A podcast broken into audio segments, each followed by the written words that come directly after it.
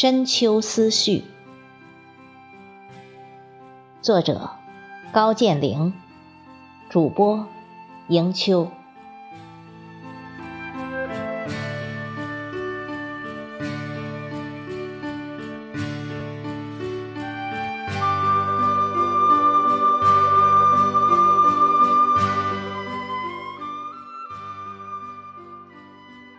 中秋过后。秋便一日日、一日日的步入了深处，中年过后，人生也将一年年、一年年的步入深处。深与浅相对，因有深厚、深沉、深切、深奥等等之说，所以相比之下，我更喜欢深。也更渴望深，但是也有些时候，我却又惊恐和担忧着这深的，因为秋到深处秋变凉，情到深处情转薄。那么，人生一旦进入到深处，是否也就意味着从此步入了悲凉之境呢？这是我刚才独自行走在那深秋的旷野里时，一直在思考着的一个问题。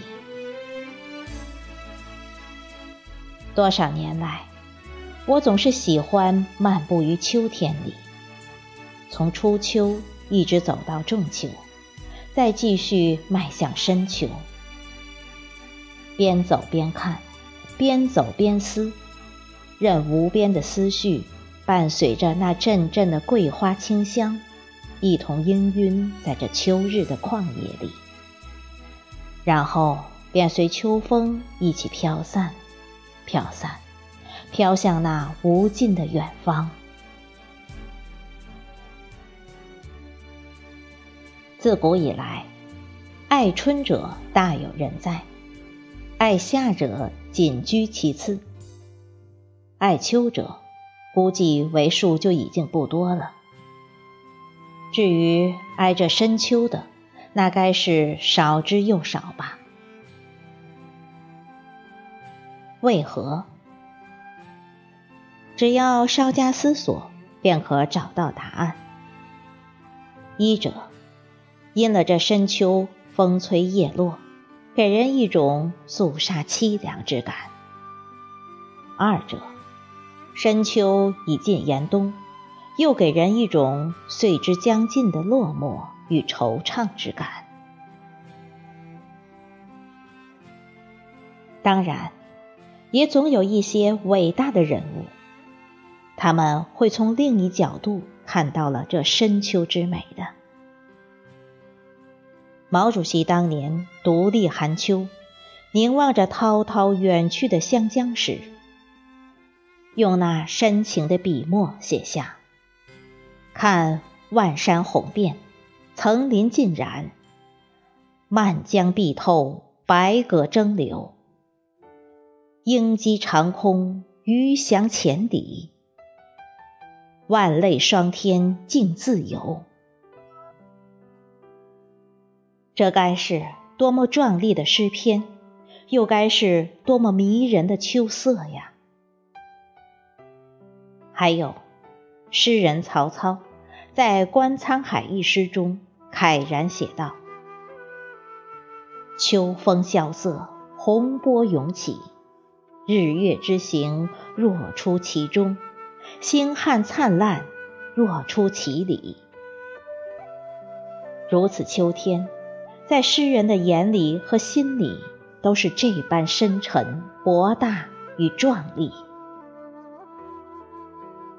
所以，只要你目光够深远，只要你心胸够宽广，那么你也一定会领略到这深秋之美。偶一低头，看见路边草丛里的野菊花开了，开得这一丛那一簇，那鲜亮的黄，在这旷野里。在这秋色中显得分外耀眼，好像是一点一点的金黄火苗，要将这日渐深沉秋天点燃。这些星星点点的菊花呀，它们开在这萧瑟的深秋，开在这寒冷的旷野里，既无蜂蝶的簇拥，又无游人的观赏。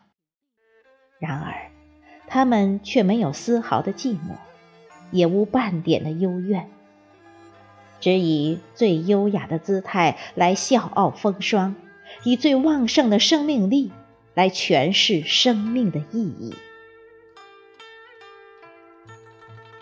自旷野归来时，我看见一群南归的大雁，正排成一个长长的“一”字。大声的鸣叫着，从头顶飞过。这时，我仿佛听见那飒飒秋风中有人在高声吟唱：“自古逢秋悲寂寥，我言秋日胜春朝。晴空一鹤排云上，便引诗情到碧霄。”